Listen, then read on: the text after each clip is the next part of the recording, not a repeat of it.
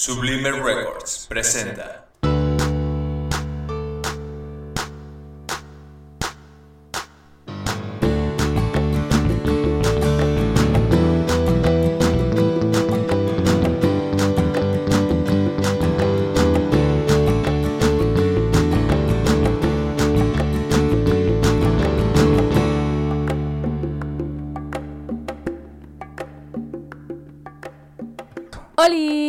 Bienvenidos a Burbuja Literaria. Yo soy Katia León y en esta ocasión me acompaña Juan Zavala, ya lo conocen.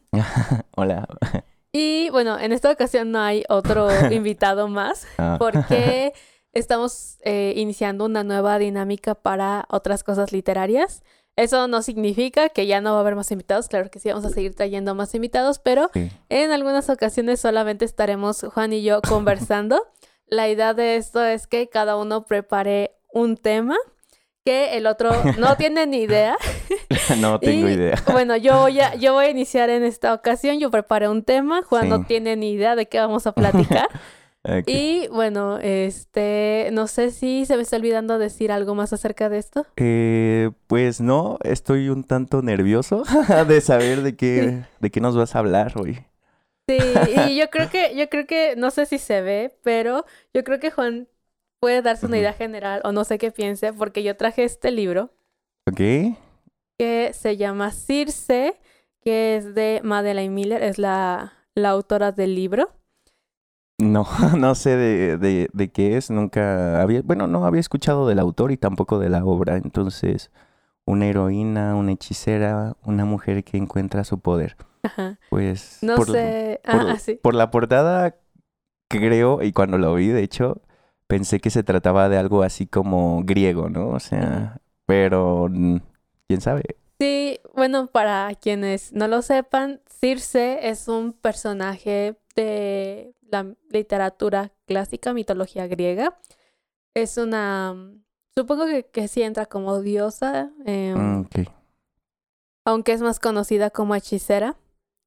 Este, y bueno, ella es muy conocida dentro de lo que cabe, Ok, ajá. dentro de lo que cabe, porque en, Tiene sus fans.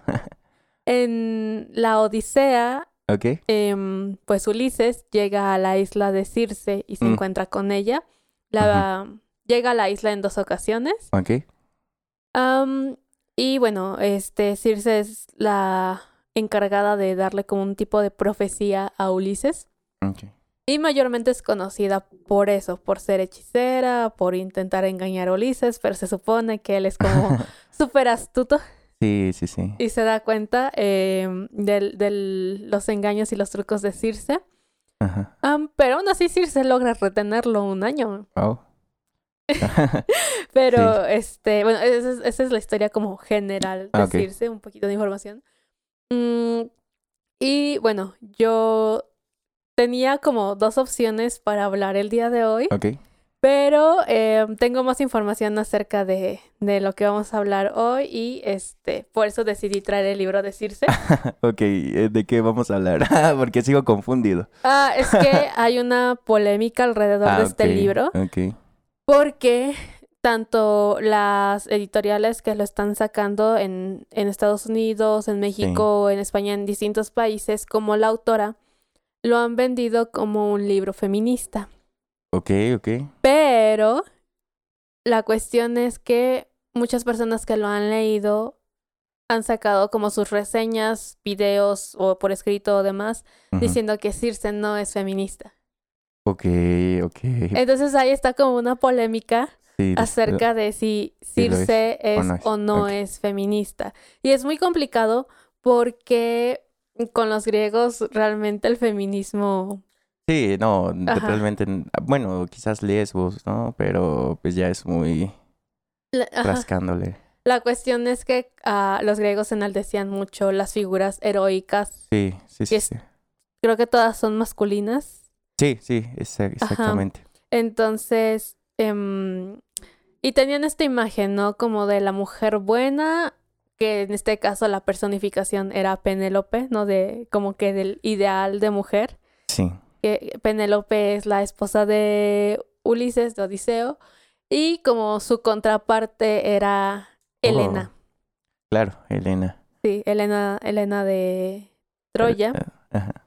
Y bueno, entonces voy a ir comentando un poco acerca de, Ok, de la novela, de Sí, lo sí, que sí. hay y ya pues me vas diciendo lo que piensas. Sí, sí, sí, sí. Entonces, bueno, esta, esta novela, la de Circe, se publicó en el 2018. Ok. Realmente, pues es relativamente nueva. Em, ya, tiene, ¿qué son? Un par de años. Sí, cuatro, casi cuatro, Ajá. por ahí. Ajá. Eh, y bueno, la polémica que generó, y de hecho, creo que le convino porque ganó mucha po- popularidad por la Sí, polémica. sí, sí. Es acerca de que si es o no es feminista. Si ustedes googlean, van a encontrar un montón de videos y reseñas. Ok. Entonces, eh, bueno, pues yo tengo aquí como algunas cosillas. Y bueno, para empezar, la autora, que es Madeleine Miller, sí la considera feminista. Y tengo aquí un, una cita de algo que ella dijo en una entrevista para El País. Y ella explicaba por qué considera que su novela sí es un proyecto feminista. Entonces, bueno, voy a leer la cita. Sí, sí, sí. Mi Circe es un proyecto feminista. En Homero es un personaje sin relieve. Hace cosas asombrosas, pero desconocemos sus motivos. Convierte a los hombres en cerdos, pero no se nos explica por qué. Se da por hecho que, como es mujer, actúa de forma irracional. La tradición literaria nos la presenta como un ser maligno que odia a los hombres y se da por hecho que los convierte en cerdos como castigo. Pero, en la tradición grecorromana, el cerdo tiene otro valor simbólico, guarda relación con los sacrificios a la diosa, de modo que las motivaciones de Circe son mucho más profundas, solo que nunca se nos explican. Ok, bueno, creo que voy a hacer la, la pregunta obligada y quizás la pregunta que se está haciendo el usted, querido eh, escucha. ¿De qué va Circe en esta? Ajá. Ajá. Haz de cuenta que estás leyendo una autobiografía. Ok. Toda la narración es Circe desde el momento en el que nace, digamos, hasta el final de su historia. Ujú. No puedo decir que muere tal cual porque es una diosa realmente. Mm, Pues sí, o sea, como que hasta el final de la historia de lo que conocemos, ¿no? Entonces ella, pero es ella la que está contando su historia. Ella dice, pues yo nací en tal lugar, mi padre fue Helios, este... ¿Está narrado en primera persona? o- Sí, está narrado Ah, en primera ok. persona. Qué interesante. Y, y todo es, toda esta narración es como si te lo estuviera contando a ti. Haz de cuenta que te sientas, estás con Circe y Circe te, piens- te empieza a contar absolutamente toda su historia desde el momento en que nace hasta el presente, ¿no? Hasta, el hasta ese momento en el que está hablando contigo. Ok. Entonces ella va contando pues todas sus aventuras porque hay muchos momentos, no solo en, en la Odisea cuando Ulises llega a su isla, sino que ella aparece en distintos momentos que son clave eh, dentro de varias historias eh, griegas, pero como Madeleine Miller dice, aparece como sin relieve, es un personaje que está ahí. Ujú. Digamos como que funciona, ¿no? Necesitaban que pasara algo. Sí, Circe estaba ahí para hacer que sucediera. es parte del engranaje de movimiento para que Ulises pues siga su, su jornada heroica. Sí, entonces ella está, por ejemplo, no sé si conocen la historia de Jasón y los argonautas, pero ella también aparece Mm, como personaje ahí. En Medea también. Está es- en los mitos de Glauco y Escila, también está Circe. Y parece no muy importante, pero sin ella, muchas de esas historias no podrían ser lo que son.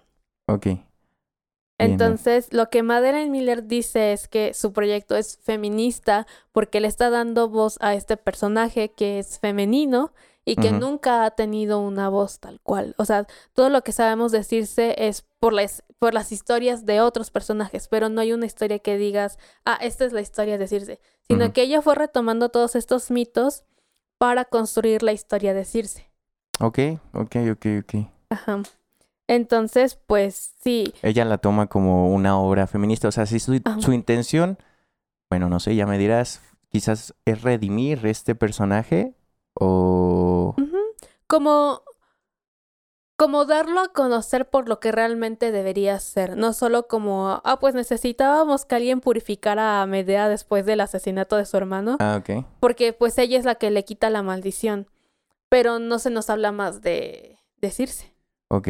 Ah, Bueno, no sé si me estoy adelantando. Ok, todo, todo suena bien hasta ahorita, ¿no? O sea, me parece mm, bu- buen, buena intención literaria este, el- eh, la que me platicas. Pero entonces, ¿por qué no la consideran Feminista. feminista? claro. Porque Ajá. a lo largo del- de la novela nos hemos dado cuenta que Circe se define a sí misma por su relación con los hombres en su vida. Ok. Primero se define en relación con su padre, Helios. Ella se define como de yo soy hija de Helios, ¿no? Y Helios es un titán, es muy poderoso, es el sol. Sí. Todos le tienen miedo. Entonces, primero ella se define así, como una hija de Helios. Ajá. Y pues eso, eso no, no parece muy feminista, definirse a sí misma en relación con Otro. Con un hombre. Con un hombre, sí. Sí, y después de, después de eso, em, bueno, ella en algún momento se enamora de un hombre humano, que es Glauco, y es mortal. Y ella no sabe que es hechicera, ella no sabe que tiene acceso a la magia, pero ella se enamora de Glauco, también un hombre. Ajá, ok. Y es tanto su deseo de estar con él que lo convierte en un dios. Pero pues eso como que no está permitido tal cual, o sea, Sí. em, o sea, si alguien es- se convierte en un dios es porque está destinado a eso y tiene ciertos actos que le permiten convertirse en un dios.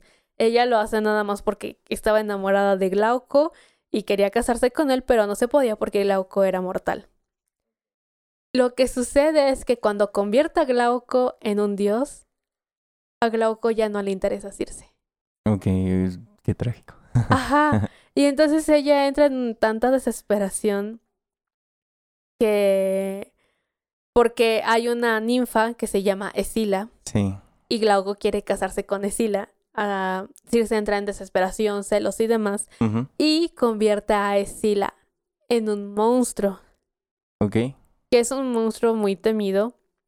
También, eh, si, si leen historias eh, Griegas se van a encontrar como que había un lugar en específico donde se suponía que habitaba Escila y los barcos que pasaban por ahí eran atacados por este monstruo y Escila se los comía.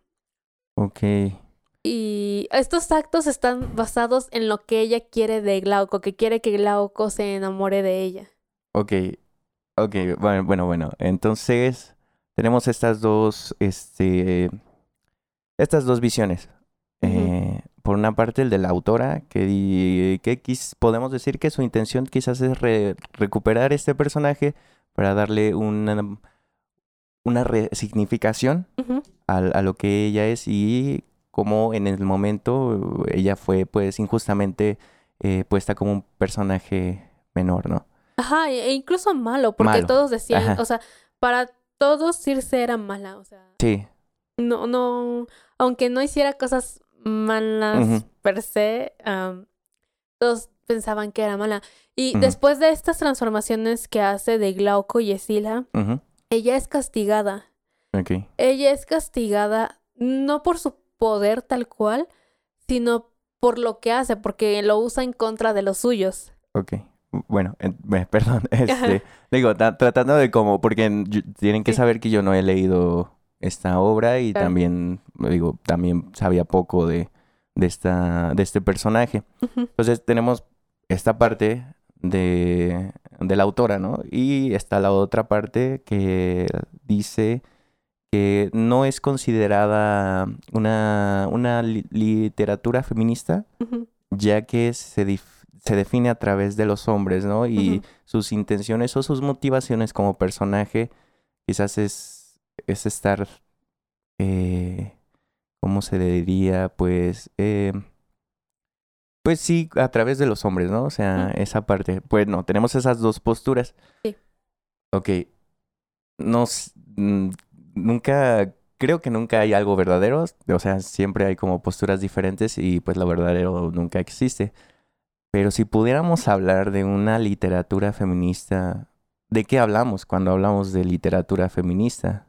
Claro, porque se trata como de reconocer el lugar de las mujeres en igualdad con los hombres. Ah, ok. Sí, sí, sí, por supuesto. Ajá, entonces lo que yo noté leyendo esta novela es que Circe, como ella está contando su historia, ella es igual que cualquier héroe griego, igual que Mm, Hércules ya o que Teseo, Sí, sí, sí. Ulises. Sí, sí, sí. Está al mismo nivel que ellos. La diferencia clave que yo encuentro entre Circe y estos héroes, al menos en la obra de Madeleine Miller, es que estos héroes están buscando la gloria y el reconocimiento. Sí. Aquiles, este, Ulises, todos estos personajes están buscando la gloria y el reconocimiento. Ellos, ellos son héroes por sus actos, pero también porque son glorificados por estos Sí, actos. sí, sí. Y Circe no, o sea, a Circe no le importa si, si lo que hace se vuelve famoso, si la reconocen por sus, por sus hazañas. No, a ella no le importa eso. Es la, es la diferencia fundamental que yo encuentro entre Circe y estos personajes masculinos. Yo creo que Circe podría ser una heroína porque ella tiene sus aventuras y es que existe el viaje del héroe, ¿no? Sí. Y entonces todos estos héroes hacen su viaje, logran grandes cosas, hazañas y demás. Ujú. Circe lo hace también. La diferencia es que no se vuelve famosa por eso. Ok. Porque en algún momento ella se enfrenta a Escila, que sí, Circe la creo. Pero ella se enfrenta a Escila y le gana a Escila. Ok. Y también, por ejemplo, hay un... Voy a hacer una Sí. pequeña pausa. Está bien. Este, Ok. Seguimos. ¿En qué nos quedamos? Perdón, una, una breve pausa. Sí. Eh, pues bueno, entonces eh, retomando lo que mencionas, ¿no? Es ahora podemos decir que es una posición diferente, una perspectiva diferente de lo heroico, quizás por así decirlo, ¿no? Sí. Sí, sí, sí. Por... Ah, sí, adelante. No, es que es- tienes, tienes mucha razón, o sea, lo heroico lo- por lo general está definido desde una perspectiva masculina, pero muy, muy estoica, ¿no? O sea, eh, y todavía lo vemos, ¿no? Del, el, hombre- el, el sujeto, el personaje que se sacrifica, que busca el reconocimiento. O sea, incluso yo hasta podría, ahorita que lo mencionas, podría creer que el camino del héroe no es sino quizás un camino de un hombre, ¿no? Hasta cierto punto, quizás. Ajá, es que pensémoslo y... Y es que todo este camino lo lleva hacia la fama. Y es muy reconocido y es admirado y... Pero estoy pensando un poquito en la película de Hércules, ujú, Sí, sí, la sí. de Disney. Es Sí. que hay una parte, porque Zeus le dice a Hércules que para convertirse di- en Dios tiene que convertirse en un héroe.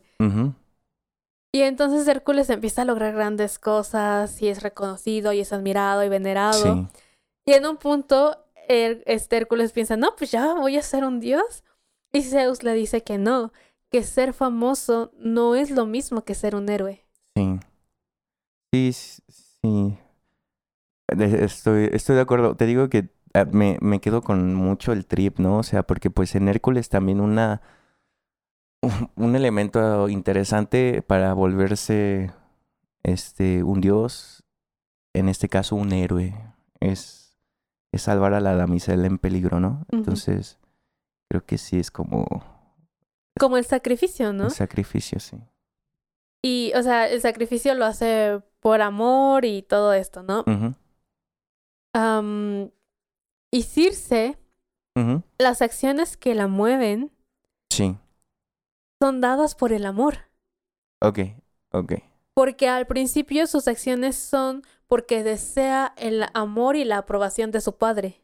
Sí, ya más o menos como que me doy un, un cuenta un poco eh, porque es quizás criticada en ese sentido, si hay una, pues una motivación un tanto, no sé si patriarcal, pero sí, sí hay algo ahí Es que es extraño. cuestionable. Y yo lo que veo, o sea, el problema que yo encuentro es que Madeleine Miller tiene que contar la historia de Circe, pero ella quiere permanecer fiel a los mitos. Y está muy difícil permanecer fiel a los mitos y quitar toda esta parte histórica de, llamémoslo el patriarcado de los hombres, porque eran muy Sí. importantes en, en la literatura griega. Entonces, es muy complicado tratar de escribir la historia de una mujer en, en, en el contexto griego. O sea, tiene que darle voz, pero al mismo tiempo no puede Sí, te entiendo. separarse de lo que ya está dicho, porque al final de cuentas está contando la historia de un personaje que ya se conoce. No puede darse el lujo de cambiar las cosas porque ya están contadas. Ok. Yo creo que ya también puedo. Uf, creo que escogiste un tema bastante complicado, ¿eh? Eh, Creo que sí puedo vislumbrar un tanto el- la problemática aquí, porque, bueno, creo que es mucho, mucho de este, quizás de este siglo, no, no quizás de este siglo, siempre se ha dado, ¿no? Eh, pero sí entiendo cómo son los opositores de, del- de la, de la obra, quizás tratar de, de juzgar el pasado con la regla del presente es un tanto injusto, pero es necesario, a veces es necesario y creo que en cuanto a la autora, eh, no sé si lo logra porque no lo he, no lo he leído, aclaro, pero yo debo, de reconocer el, el, bueno, debo darle mérito a, a recuperar esto y reconfigurarlo porque eh, a veces uno piensa en la literatura en general o los que estudian literatura que lo único bueno que se ha escrito es lo griego, ¿no? Y, y lo griego no se toca y lo griego es perfecto, ¿no? Por lo general suele pensarse eso, ¿no? Y sí, sí sospecho un tanto la problemática ahí. Vaya. Claro, y es que yo no he leído esta novela, me encantaría leerla, pero todavía no Ujú. la tengo. Este año salió un libro que se llama Ariadne, en Ujú. español se llama Ariadna, es lo mismo, Sí, sí, sí. em, que cuenta la historia de, de esta mujer que también es un personaje griego. Ariadna es, digamos, el interés amoroso en la historia de Teseo. Teseo es quien mata al Minotauro. Pero Ariadna fue un punto clave, un punto vital para que Teseo pudiera matar al Minotauro. Sin Ariadna, Teseo hubiera muerto. Y... Sí. Perdón, voy a hacer otra pausa. ok, no pasa estamos de regreso. Ah, Ah, va a ser es- difícil editar eso. Ah, Está bien. ok. Am, ah, te decía de Ariadna. Sí, sí, sí. Entonces, lo que me he dado cuenta es que muchas hazañas de estos héroes griegos no se habrían podido dar sin ciertas mujeres en momentos clave. Sí, claro. Y Ariadna, todo lo que hizo por salvar a Teseo y para que Teseo pudiera matar al Minotauro fue porque Ariadna se enamoró de Teseo. Ok. Tristemente, después es víctima de todo esto y es asesinada, muere. Sale. Pero, Ajá. pero, ajá, hay una, no recuerdo el nombre de la autora, pero pues esta autora recupera, em, digamos, el mito de Teseo Sí. y lo cuenta ya no desde la perspectiva heroica masculina, que en este caso es Teseo, Sí. sino lo cuenta desde el personaje femenino que es Ariadna, Ok. que parece un personaje irrelevante, pero no lo es. Entonces es, es complicado porque Ujú. sí, todas estas historias están contadas al menos mm, enalteciendo los actos de estos héroes. Y hay autoras que están diciendo, bueno, pero es que estos héroes no podrían haber sido los héroes que son ahora, Sí. ni reconocidos sin estos personajes femeninos ayudándolos. Ok. Entonces están surgiendo, ah, pues, varias novelas de este estilo, ¿no? Que recuperan a los personajes femeninos para contar su historia. Y, o sea, yo he estado como cuestionándome, bueno, Ujú. Circe es feminista o no es feminista. Entiendo, entiendo la postura de las personas que dicen, no, es que Circe se define en su relación con los hombres y todo lo que hace está relacionado con los hombres. Y sí, no puede contarse de otra forma porque originalmente la historia sí fue contada. Lo único que está pasando es que se está viendo desde otra perspectiva. Sí. Sí, sí, sí. Entonces es complicado, pero hay, hay una parte en, en la novela que a mí me gustó mucho, que desde, después de que Ulises llega a la isla de Circe, se queda ahí un año, etcétera. Y entonces, ah, bueno, para esto Circe tuvo un hijo de Odiseo. Ok. Pero ella nunca se lo dijo. e- o sea. Ella como hechicera podía crear, este, digamos, como métodos anticonceptivos con hierbas y demás, ¿no? Entonces, ella, aunque hubiera estado con muchos hombres, nunca se embarazaba porque no era su, no era su interés, ¿no? Sí. Pero cuando conoce a Ulises, ella decide que quiere un hijo. Ella decide que quiere ser madre, pero esa decisión la toma por sí misma. Y en esta parte de la novela, ella dice, yo sé que Ulises quería un segundo hijo, porque pues, este, nada más había tenido a Telémaco con Penélope, y fue cuando inició la guerra de Troya, y entonces ya no tuvo más hijos. Y Odiseo le dice a Circe que a él le hubiera gustado tener más hijos. Ella dice que yo decidiera tener un hijo de él no es porque él quisiera otro hijo. Yo decidí que quería un hijo de él, pero para mí, por mí. O sea, ella no, ella no le dijo nada a, a A Ulises. Entonces, cuando Ulises se va, ella está en su casa en la isla, ve a alejarse el barco de Ulises. Y ella se pregunta cómo es que después ah, van a cantar acerca de esta historia, porque saben que lo van a cantar acerca de Ulises, no acerca de ella, que la historia que van a contar es la, Sí. es la de Odiseo y no la de ella. Ella se pregunta cómo van a tergiversar todo lo que pasó Sí. para enaltecer a, a Ulises. Y yo me quedé, claro, es que todo esto es como que, ah, sí, Ulises, que, que reconoció las tretas de Circe, Ulises, que es Sí. muy astuto y que no pudo ser envenenado por esta diosa, Ulises, que la hizo temer. Y al menos en la historia que cuenta Madeleine Miller, el encuentro de Ulises con Circe no es Ulises todopoderoso Ujú. hizo temer a Circe. Están en igualdad de condiciones. Sí, sí, sí, sí. Entonces, o sea, a mí eso me gustó mucho. Sí, sí, sí, claro. Está, eh, pues está bien, bien interesante. La verdad es que sí, sí, sí entiendo por ahí. Ulises en general es una figura bien interesante. Es, bueno, en- desde esa perspectiva, pues es un hombre heteronormado, blanco. Que, no, y de hecho también, o sea, yo, yo creo que sí, Ulises es el, el gris, o sea, pues por algo es la, el semental, ¿no? De griego, pero también desde otra perspectiva, pues es el invasor, es, es el que a través de sus ojos ve monstruos, ¿no? Y los monstruos que son, pues, son hombres altos, eh, sin ojo, que sin un ojo, que pues para él son cíclopes, ¿no? Pero pues entonces sabemos, sabemos que en Sicilia o por la parte en la que estuvo, pues había este tipo de tribus, ¿no? Entonces sí, sí es interesante y creo que necesario. Claro, entonces, o sea, creo que entiendo las dos posturas de por qué considerarlo feminista o por qué no. Y sinceramente, esperaba que con esta conversación como que se me aclarara más eh, de forma personal Sí. si la considero feminista o no, pero yo, yo tengo este conflicto de creo que es feminista o no creo que es feminista, porque entiendo ambas partes. Sí, yo creo que, bueno, mm, me, me voy a aventurar a decir lo siguiente. Eh, Hoy, hoy en día, pues sobre todo, es un discurso que creo que por redes sociales y porque hay una, hay una oposición enorme hacia el feminismo, hay muchas, muchos pensamientos, ¿no?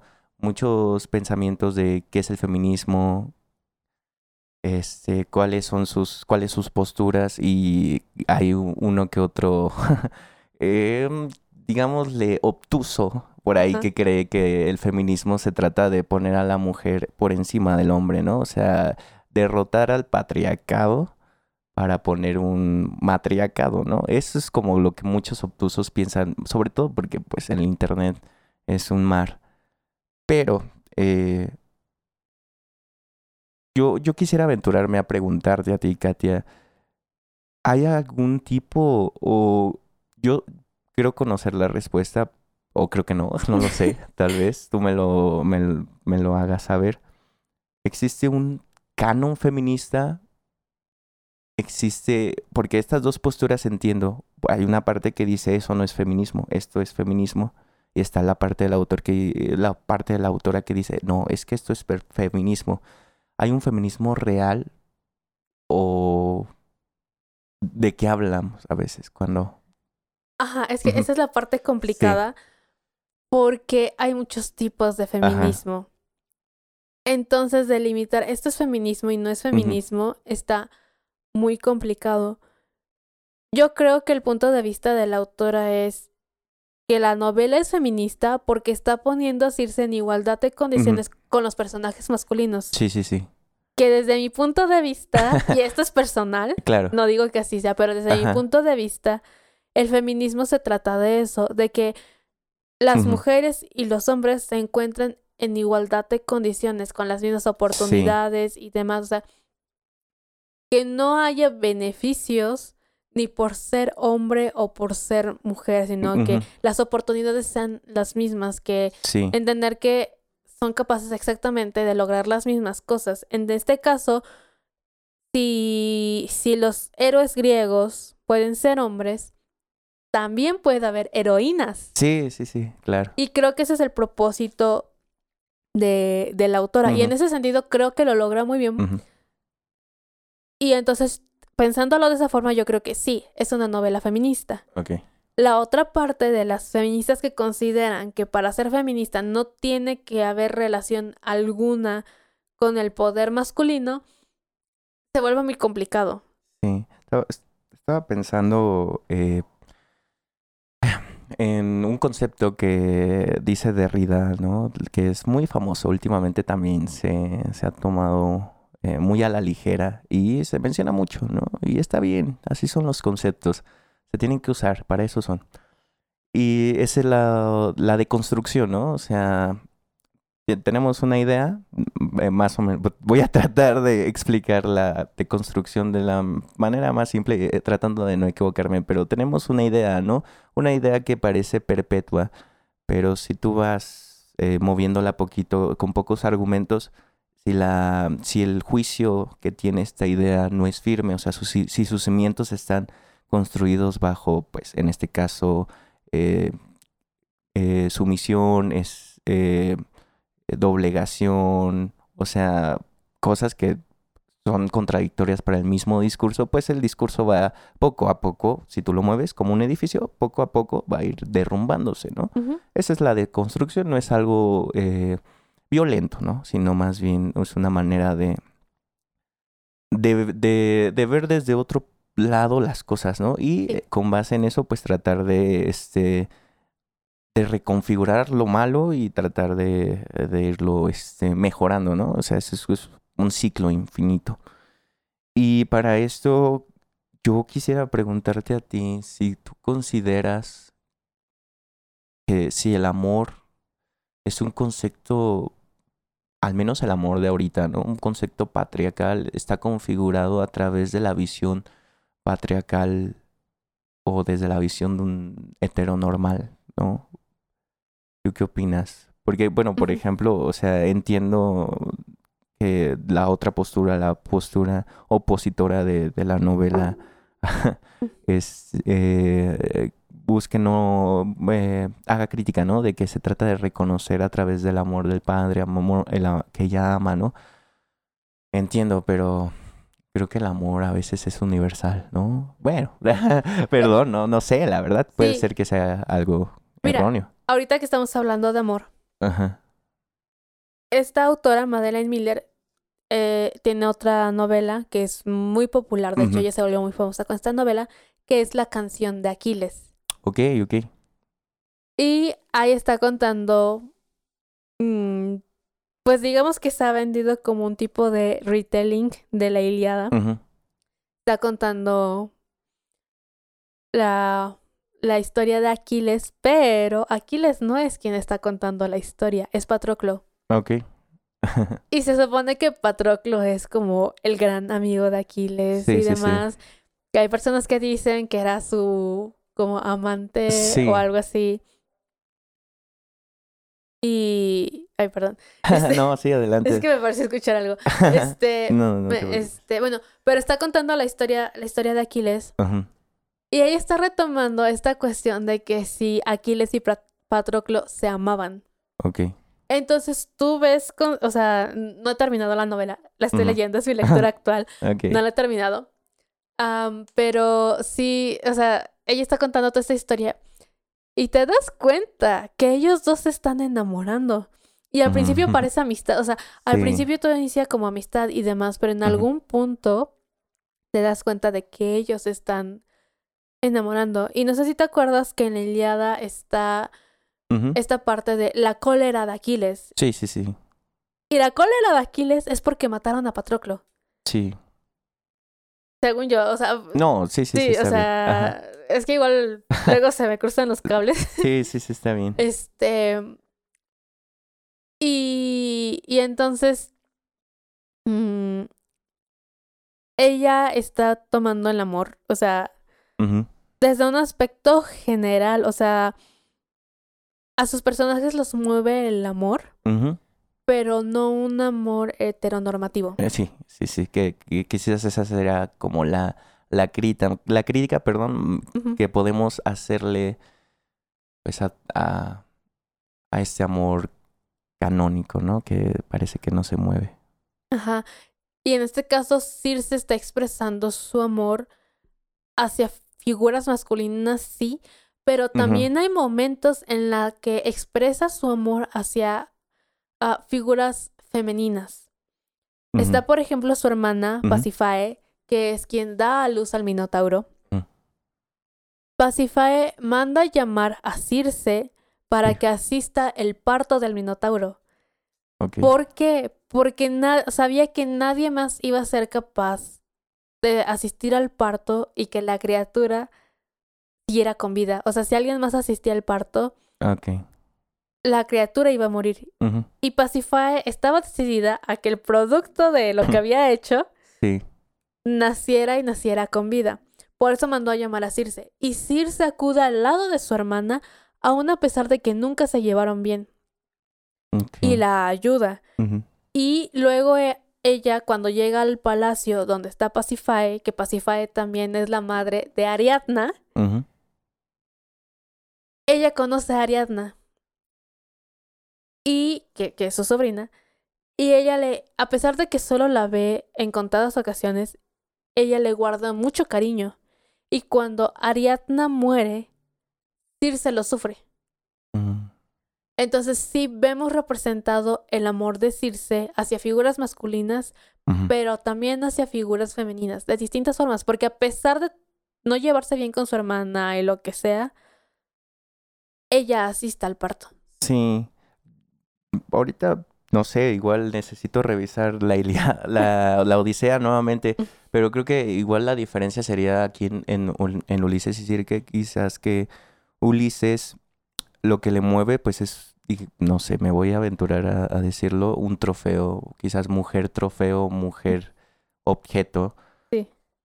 que pues él lo hace ver como el amor pero quizás quizás no lo es, ¿no? o sea, po- podemos pensar eso y quizás las relaciones aquí e interpersonales que tiene, que me, bueno, vuelvo a repetir, no, no he leído, estoy tratando de, de entender un poco. Quizás aquí eh, las, las relaciones y el amor pues sea- sean diferentes a esta perspectiva y creo que también es otro, o sería otro acierto. Sí. Sí, o sea, hay un momento en el que ella está hablando con Pasifae ujú, y, y ella le dice a, a Pasifae que a ella le hubiera gustado tener una relación distinta a la que tienen. Hubiera deseado tener una relación de hermanas más amorosa. Y Pasifae le dice algo así como que, como su hermana, como que quería volverla fuerte, porque Circe ante los dioses era un personaje o una figura muy débil. mm, Al, digamos que, para ponerlo en palabras sencillas, le hacían bullying a Circe. Los dioses Sí. la trataban mal. ujú, Y Circe nunca entendió por qué. Y Pasifae parecía mezclarse muy bien con las otras deidades. Y eso no ayudó mucho a su relación de hermanas. Y Circe le pregunta a, a Pasiphae que por qué la llamó a ella, pudiendo haber llamado a cualquier otro de sus hermanos. Para eso el resto de sus hermanos todos son hombres. Y Pasiphae le dice, ¿tú crees que ellos iban a ayudarme? O sea, Pasiphae sabía que la única que iba a ayudarla era una mujer y que la única mujer capaz de ayudarla era Circe. Ella sabía que aun cuando estuviera en buenos términos y tuviera buenas relaciones con personas muy poderosas, todas esas personas son hombres. Y Sí. ninguno de esos hombres la iban a ayudar. Entonces, ella decide recurrir a Circe, no solo como hermana, sino como mujer y como mujer poderosa. Y Circe como que no logra entender esto y Pasiphae le explica que la razón por la que Circe nunca logró encajar con el resto de divinidades no es porque ella no, no fuera capaz de eso, sino que a Circe lo que la movía era el amor y el respeto. Y a las divinidades a eso, eso no les importa. Ah. Ella, ella dice que las divinidades y sobre todo los hombres que son los que Sí. sí. están moviendo todo, ellos lo único que escuchan es el poder. Y después de que habla con Pasiphae, Circe entiende esto. Y entonces ella, para relacionarse con los hombres y conseguir lo que ella quiere, empieza a hacer uso de su poder. Y entonces le temen. Le temen por eso, porque ella es muy poderosa y usa su poder. Y mira que no lo usa para perjudicar a nadie. O sea, después de lo de Sila, que digamos que es al personaje que perjudicó porque era una ninfa y la convirtió en un monstruo, Sí. ella siente arrepentimiento. Ok. Porque Sila empieza a matar personas y demás. Y entonces ella quiere salvarlas. A ella, a Circe sí la mueve el amor, pero entiende que para poder lograr lo que ella quiere o lo que ella necesita y proteger a quienes ella quiere. Necesita usar su poder y comunicarse a través del poder. Híjole. Ah, ok, ya no. está, está, está bien interesante, ¿eh? Igual, quién sabe si el. Como tal, lo, lo. Bueno, o sea. El falocentrismo, ¿no? Por lo general siempre se representa a través del poder, del dinero, o sea, del, del, de lo violento. Y no sé si, si ahí mm, pues puede hacer como regresar un tanto al pensamiento este logocéntrico, este patriarcal quizás, pero no lo sé. Sí, No lo sé. Sigo aventurándome a decir. Mira, quiero. Aquí Ajá. tengo una cita de lo que le dice Pasiphae. Sí. Y. Y es que esta, esta parte me gustó mucho. Y ya me dices qué piensas. Ella dice. Este, este es lo que le dice Pasiphae a Circe. Le dice: Te voy a contar la verdad de Helios y de todos los demás. No les importa que seas buena o no.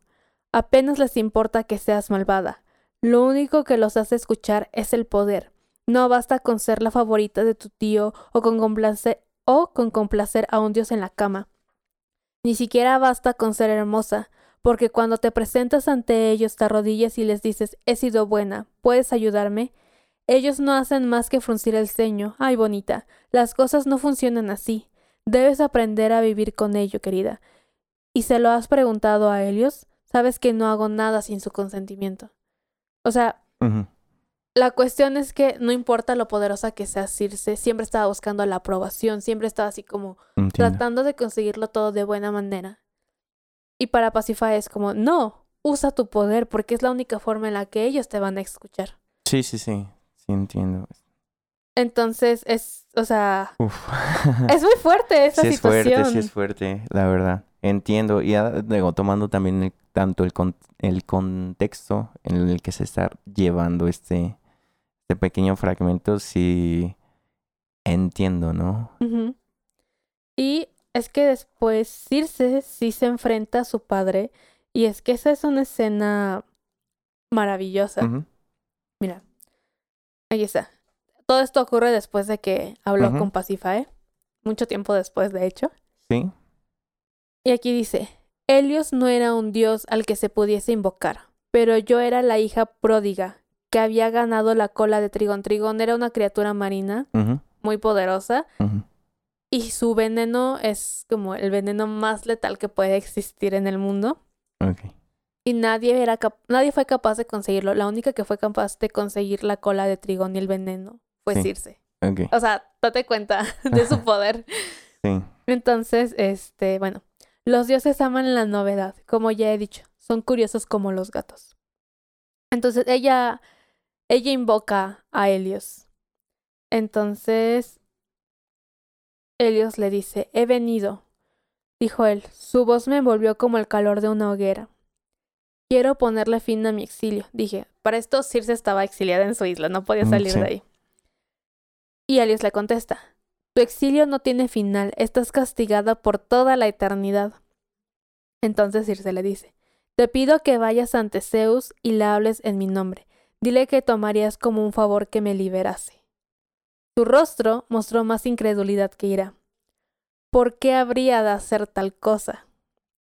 Podría haber dado muchas respuestas a eso. ¿Por qué he sido tu moneda de cambio todo este tiempo? Porque veías a aquellos hombres y sabías lo que eran, y aún así permitías que se embarcaran en mi isla, porque después, cuando yo estaba destrozada, no viniste.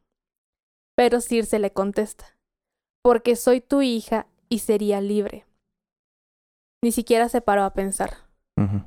Helios le contesta, sigues siendo tan desobediente como siempre, y temeraria. Me has hecho venir aquí por una tontería y nada más.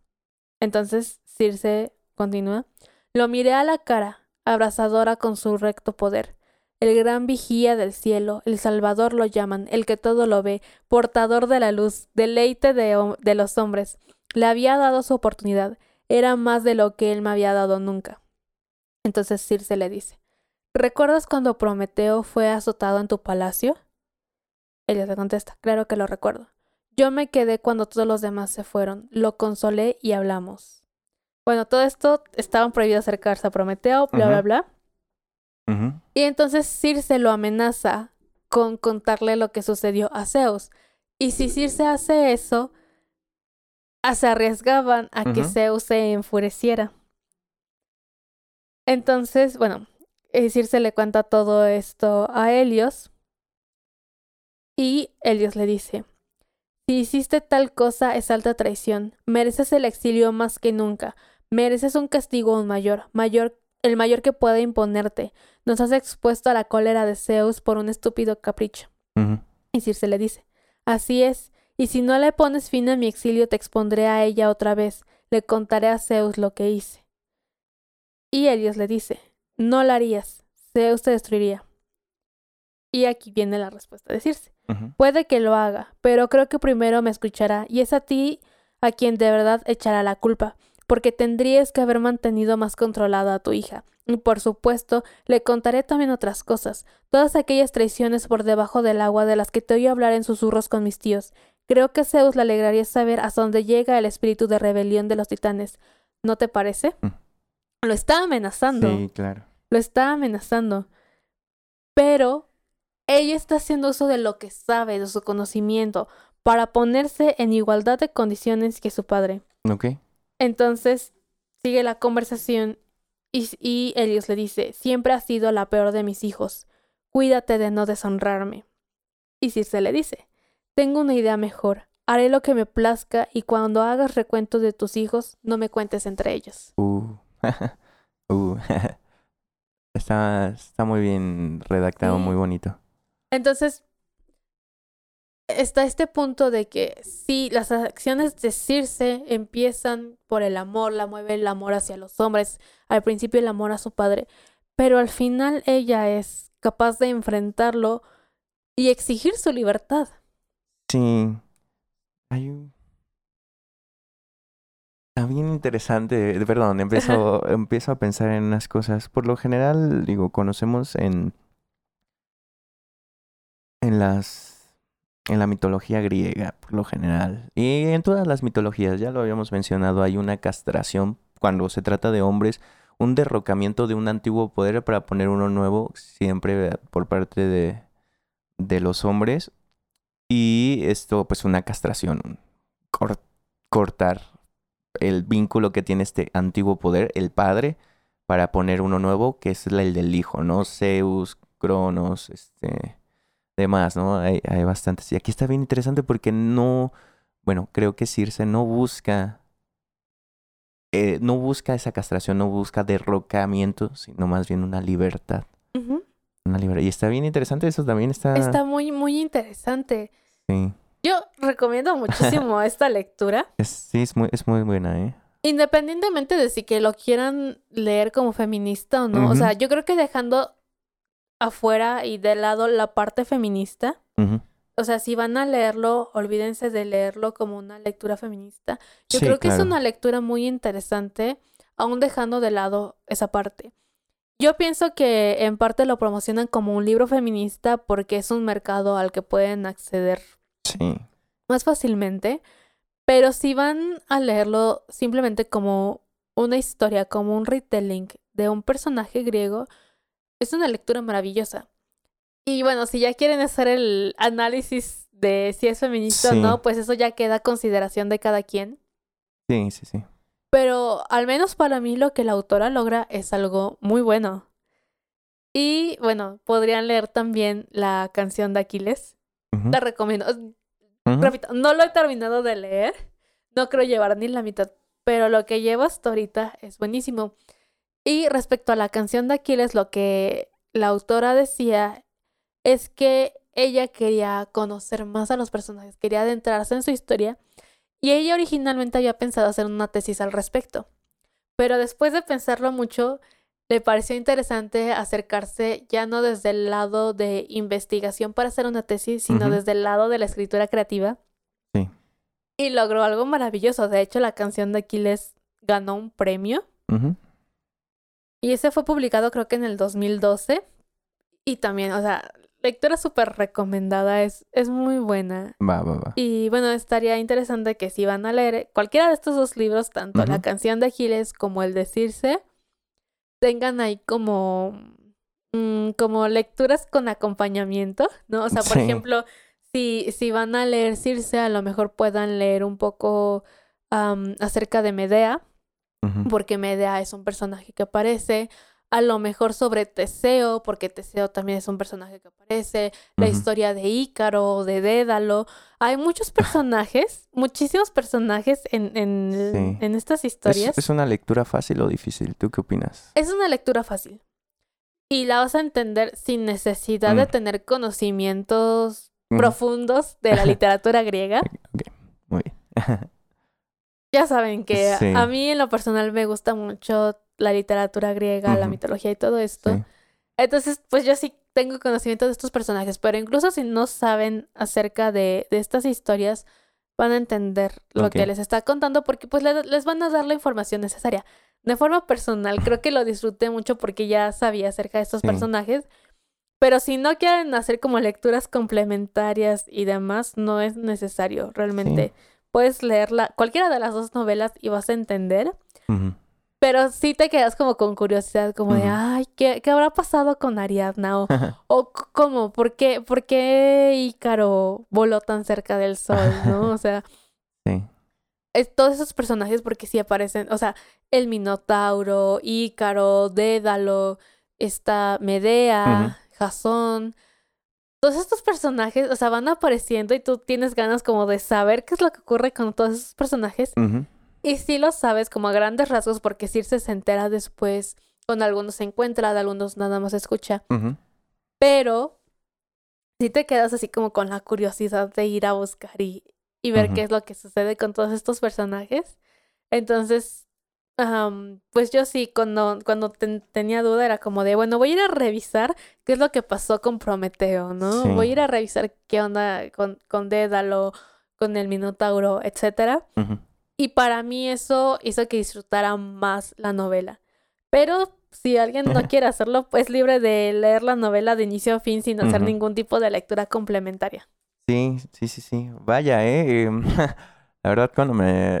Cuando quedamos de que íbamos a traer cada quien un tema y que íbamos a, a charlarlo, no me imaginé, de hecho, que ibas a traer una obra como tal. a- Pero es- estuvo bien interesante. La verdad es que sí, como dices, es una muy buena recomendación y pues ahí está. Sí, claro, creo que mi tema es, ¿es o no es feminista? estuvo bien, estuvo interesante. Sí, y bueno, o sea, fue lo primero que se me ocurrió porque dije, a ver, ¿qué tema domino en este momento? Y como escribí un ensayo acerca de Circe, dije, pues Sí. ahorita estoy empapada de, de Circe. Creo que es una, una buena forma de empezar. sí. Igual ya tengo planeados otros temas que traer. Esos otros temas sí, ya van a ser como un poquito más generales, no con una hora Sí, específico. no, ya, nos golpeaste, pero no importa. No, y estaría, ¿sabes qué otra cosa te íbamos a, a- bueno, te íbamos a decir, yo hablando por ustedes, perdón. Eh, ¿Qué otra cosa te iba a decir? Está estaría también interesante y creo que ya lo hemos conversado anteriormente, quizás una mesa sobre literatura feminista. O sea, Sí. creo que eh, aquí no agotamos para nada, para nada, ¿no? No. Entonces, ya duras digo, si por, por decir algo mencionamos algunas cosas, creo que estaría más interesante quizás tener una plática con contigo y con algunas expertas. Sí, claro. Yo no soy experta feminista, claro. O sea, mm, tengo conocimientos del tema, pero Sí. no creo que sean tan profundos. No, no podría considerarme una experta, pero sí es, es un tema que me parece muy interesante.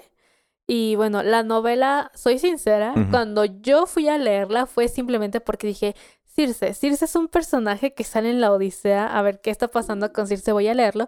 Y después de haber leído la novela, después me enteré de que la estaban vendiendo como una novela feminista. Ok, Pero cuando yo llegué a ella, yo llegué a ella en plan, voy a leer esto porque es griego.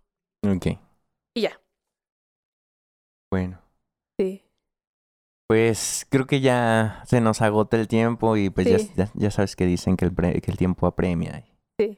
Eh, ¿qué más? Ah, pues podemos ir cerrando. Sí. Em, pues esta fue como una conversación general. No, no hablamos así como que a profundidad del Sí, sí, sí. feminismo. No, sí, eso sí, sería sí, claro. una mesa distinta, pero sí tenía ganas de hablar de, de este libro, de esta novela, porque me parece muy interesante hacer la recomendación. Si quieren leerla y después poner en los comentarios Sí, sí, qué sí. piensan, o si ya la leyeron, igual podrían comentar qué es, Exacto. Qué es lo que piensan ustedes, cuáles son sus opiniones. Sí, sí, sí. Igual creo que, creo que también sería buena idea que si les gustó más o menos esta dinámica de que hablemos de una novela como tal, pues también estaría interesante que nos pusieran sus sugerencias y podríamos también tratar de desmenuzar, ¿no? Alguna. Claro, sí, y después ya Juan va a traer aquí una novela de terror y me la va a contar. No, no, no, no. Es- estaría interesante, ¿eh? Pero no, no, no, no, no me, no me aventaría a estar yo solo diciendo algo sobre algo de terror, ¿no? Pero, pero sí, sí, sí. O bueno, a menos de que lo hagamos de noche y, y cor- ándale. corramos el, el, el riesgo de ser espantados, pero sí. Bueno, pues este, este tema sinceramente fue de improviso, Ah, pero bueno, no, no improviso tal cual, sí lo tenía no, claro, preparado. se ve que, que, que lo tiene súper estudiado. Sí. Am, y me pareció interesante. Estuvo, estuvo muy bien. Eh, Entonces, bueno, espero espero no haber aburrido a nadie. No, no, no. y- no, de hecho ya se nos apagó una cámara. Esperemos que la otra siga grabando. Sí. Bueno, y pues, no sé, ¿qué- ¿quieres agregar algo, algo más? Mm, Pues no, creo que eso es todo. A recordarles que tenemos redes sociales. Sí, sí, claro. Eh, Ah, ok. Las del podcast, más que nada. Sí, sí, sí. Eh, bueno, en Facebook estamos como Burbuja Literaria. En Instagram y en TikTok como Literaria Burbuja. Y en Twitter como arroba burbuja literar Ajá. 1. Sí, y pues a mí me encuentran como eh, en Instagram como juan.zavala con doble A y en Twitter como juan.zavala así solito. Y pues nada, vayan a seguir a Burbuja y a mí y a Katia también. Sí, pues sí tengo Twitter, pero la verdad no, casi no lo uso, así que no me acuerdo cómo estoy en Twitter. Pero en Instagram estoy como Sí. cat-h2. Va, pues. Entonces, de momento eso es todo. Sí. Y nos escuchamos a la próxima, burbujitas.